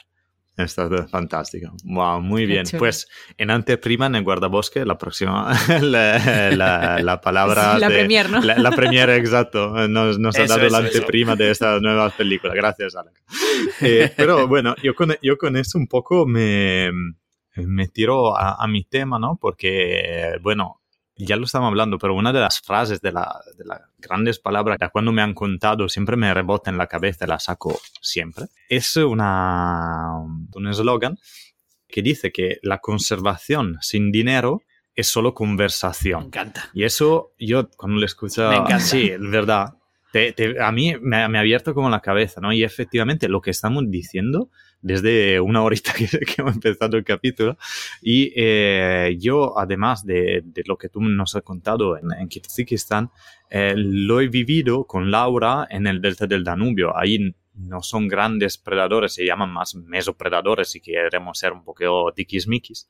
Pero ahí el chacal siempre ha sido una, una Alemania para, para las personas del delta. Consideráis que en el delta del Danubio es la población histórica que tenemos en Europa. Siempre, siempre ha sido allí, siempre se ha quedado en, esa, en este rincón de Europa y ahora se está expandiendo en todo, en todo el mundo, en todo, en toda Toda Europa. Europa. Eh, pero, pero ¿qué pasa? Que ahí sí eh, el conflicto era muy fuerte porque el tema es que la, la gente del Delta, porque eh, la Rumanía, porque no la vivida mucho, tiene dos caras. Está la cara de... Ahí que- también deberías hacer otro Sí, documental. muy interesante.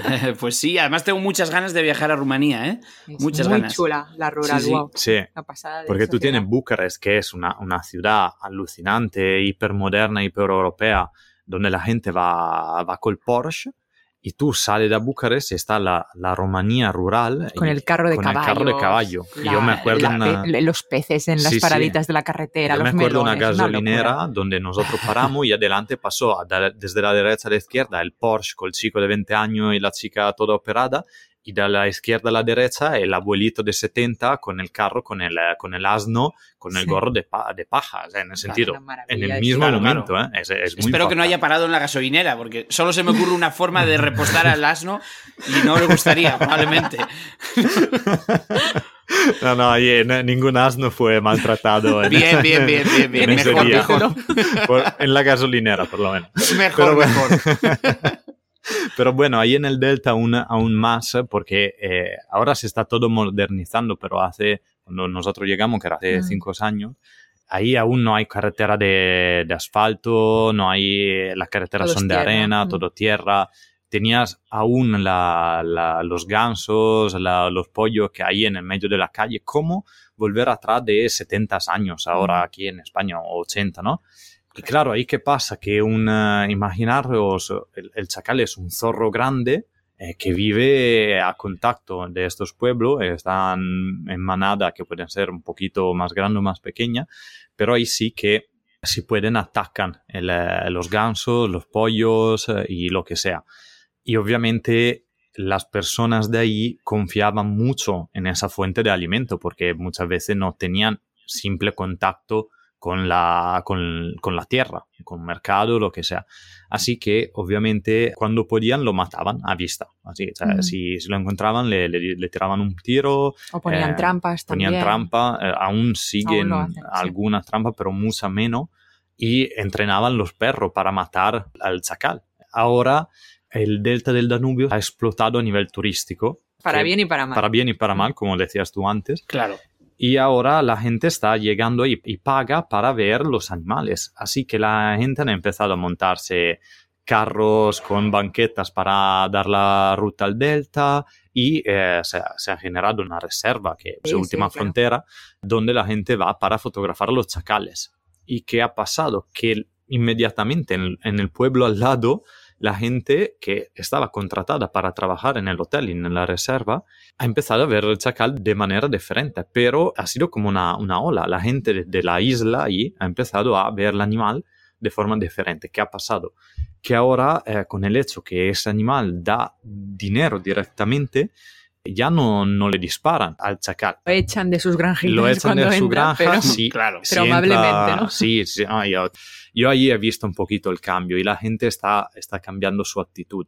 Al final, yo creo que el factor económico es un poco lo que, que mueve todas estas cosas. Y cuando solucionamos a tener una, un ingresos generado por el mundo wild, el mundo salvaje, que compensen el hecho de vivir de la persona en un sitio tan, eh, tan aislado, que puede ser el pastor en las montañas, que puede ser eh, el señor en el delta del Danubio que vive comiendo pescado y huevos de su gallina, y le compenso el hecho que le puede desaparecer una gallina o le puede de- desaparecer una oveja y genera un bienestar, el problema desaparece inmediatamente.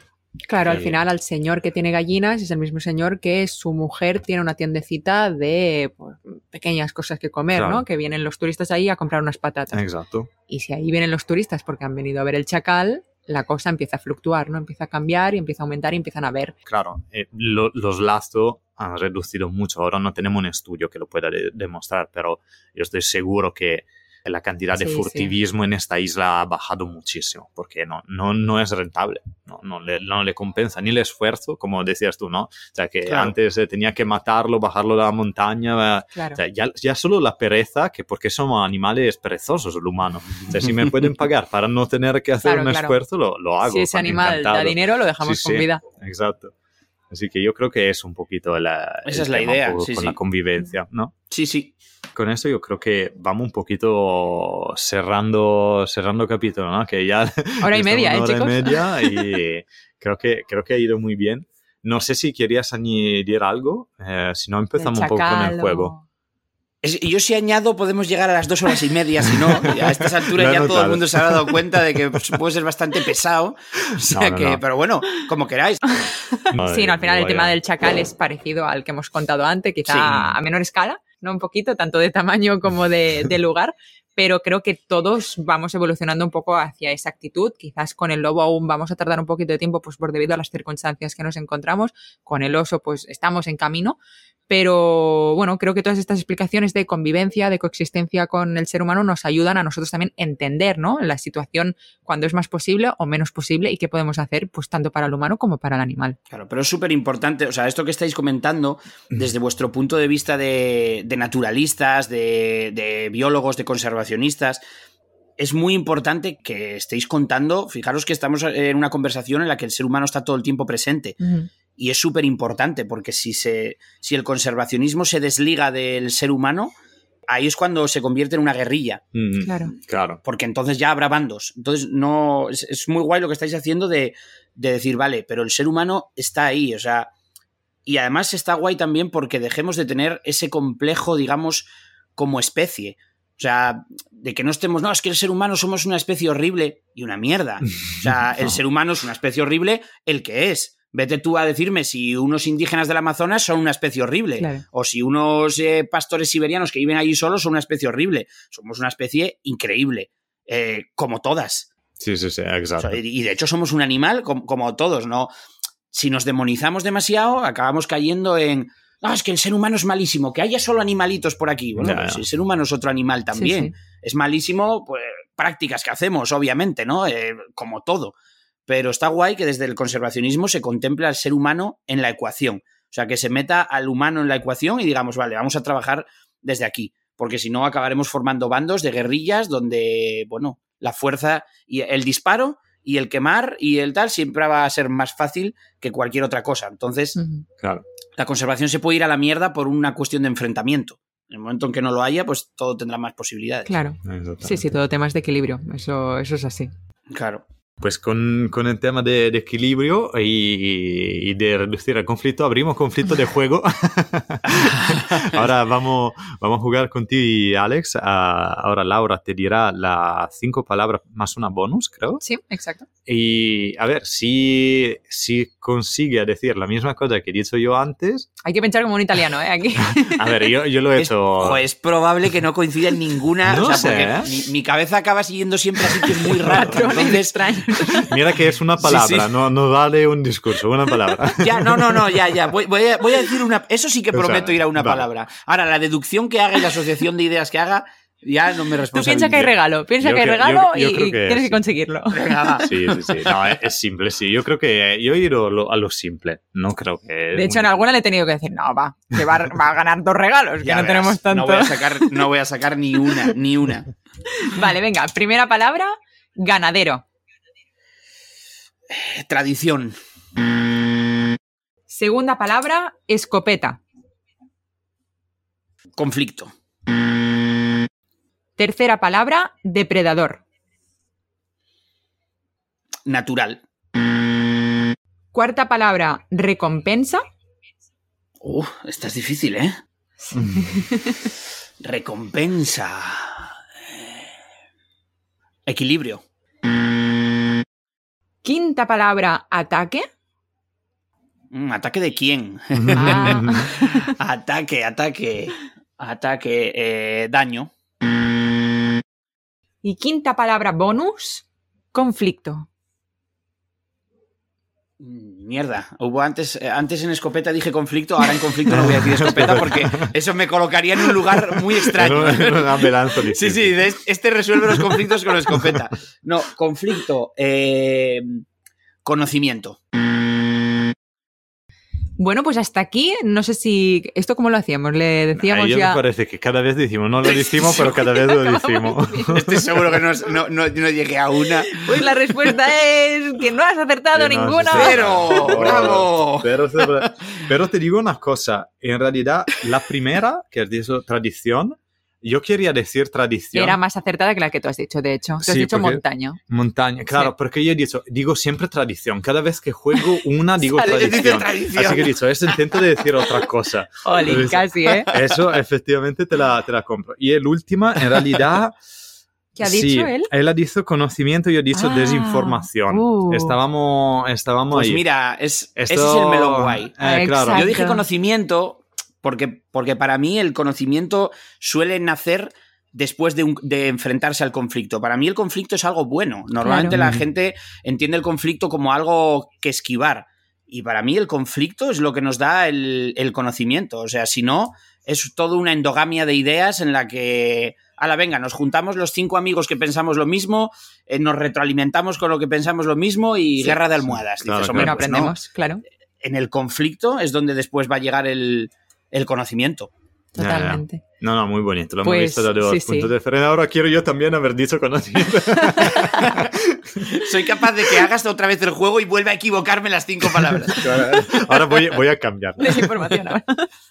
bueno, pues No, con esto nos quedamos, ¿no? Con el conocimiento, con, pues, con todo el aprendizaje que nos has dado hoy. Sí. Y la verdad que te agradecemos un montón esta hora y media que, que has podido estar aquí con Mm, nosotros porque me parece un capítulo precioso, Muy la verdad. Creo que entra en los mis En favoritos. los tres, pero- top tres. Top 3, top 3.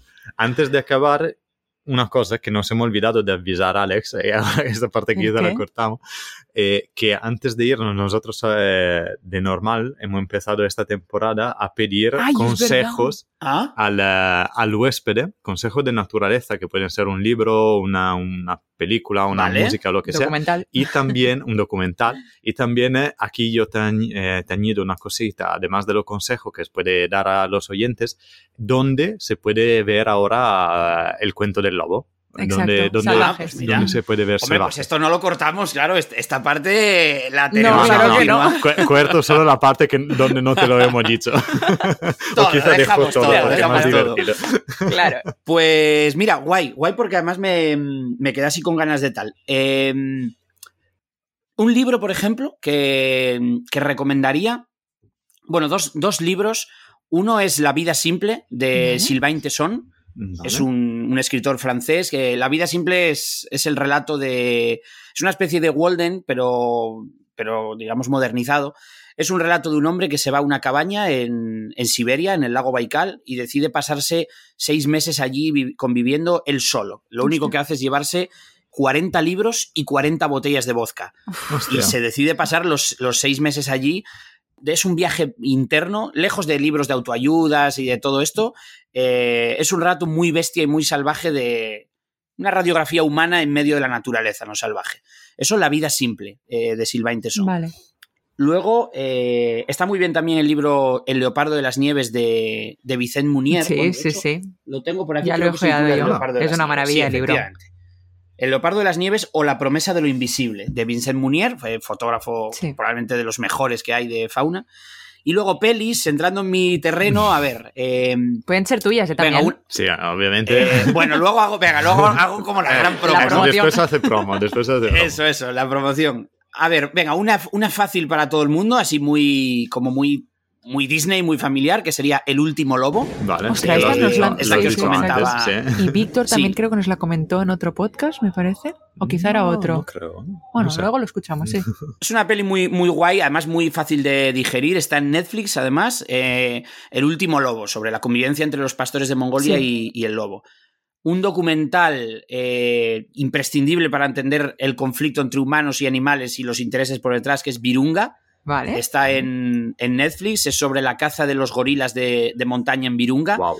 y sobre está desde el punto de vista de los guardabosques, de, la, de cómo se dejan la vida literalmente por proteger a los gorilas de montaña. De hecho, Vale. creo recordar que en el, en el rodaje, o sea, tal cual en la, en la peli, eh, matan a guardabosques. Hostia, vale. Eh, o sea que es, es lo que de verdad, cómo de verdad la gente se deja la vida de forma literal por proteger a una especie, en este caso al, al gorila de montaña. Se titula Virunga con V y, y también está en, en Netflix. Y luego, eh, bueno, pues salvajes, coño. Salva- salva- Iba a decir otro y como no me acordé, digo, venga, pues, ah, pues salvajes. ¿Y dónde la encontramos? Eh, salvajes está en filming. vale. Vale. La tienen en filming. Creo que hay que estar suscrito y si no estás suscrito creo que deben cobrar como dos o tres euros por verla Muy o algo bien. así. Vale. Eh, salvajes está, está en filming. Merece, ah, y la otra peli que iba a merece decir... todo es 2, 3 y 10 euros. ¿eh? Para- Bueno, yo, bien, yo bien. os lo digo. No, no, seriamente. Que sean muchos, porque yo creo que son céntimos lo que me llevo por Claro, la reproducción, claro. así que que lo vea todo el mundo que pueda y así me pago un café un día o algo. Y luego, de verdad, si a alguien le apetece. Esto es ya para más cinéfilos. Vale. El- probablemente la película más bella que se haya hecho sobre el contacto entre hombre y naturaleza. Es una película rusa muy antigua que se llama Der Suzala, Vale. eh, que la tienen, pues probablemente esté en Netflix, en Filming y en Movistar, eh, esté en todo, porque es un, un, clásico. Es una peli. Es para ser muy cinéfilo, ¿eh? No, no, no es una película para verse a las 11 de la noche porque te vas a dormir a los 15 minutos. Pero probablemente nadie relató de una manera tan bella lo que es la relación entre el humano y, y la naturaleza. Trata sobre, sobre un trampero siberiano que vive solo en medio de la taiga y cómo realmente, pues eh, al estar solo, pues eh, decide que la gente con la que él conversa, y lo llama gente, son los árboles, el bosque, o sea, de hecho dice, el, el, el, río es gente, el bosque es gente, el tal. Es una manera muy, muy, muy bonita de contarlo, pero es densa, ¿eh? Qué vale, chulo, qué buenos consejos, sí, Juli. Sí, sí. No hemos wow. visto la mayoría, no, ni, no. ni, leídos. tendremos, tendremos que bueno, que nadie, empiece, que nadie empiece por Der Suzala, que igual después no me sigue. Nadie quiere ver nada más de lo que comenté, ¿no? Claro, vale. me, me, ha llamado mucho, ¿eh? Quiero, me, me he curiosidad, me lo voy a buscar luego. Pues con eso yo creo que vamos, vamos cerrando capítulo. Sí. Te vamos a dar muchísimas gracias porque ha sido genial eh, y gracias por haber encontrado un huequito para, para sí, nosotros. La verdad que sí. Hombre, ya que no me fui al Leopardo de las Nieves aquí en está, pues por lo menos nos hacemos este viaje radiofónico con sí, el podcast. Sí, interdimensional. Exacto.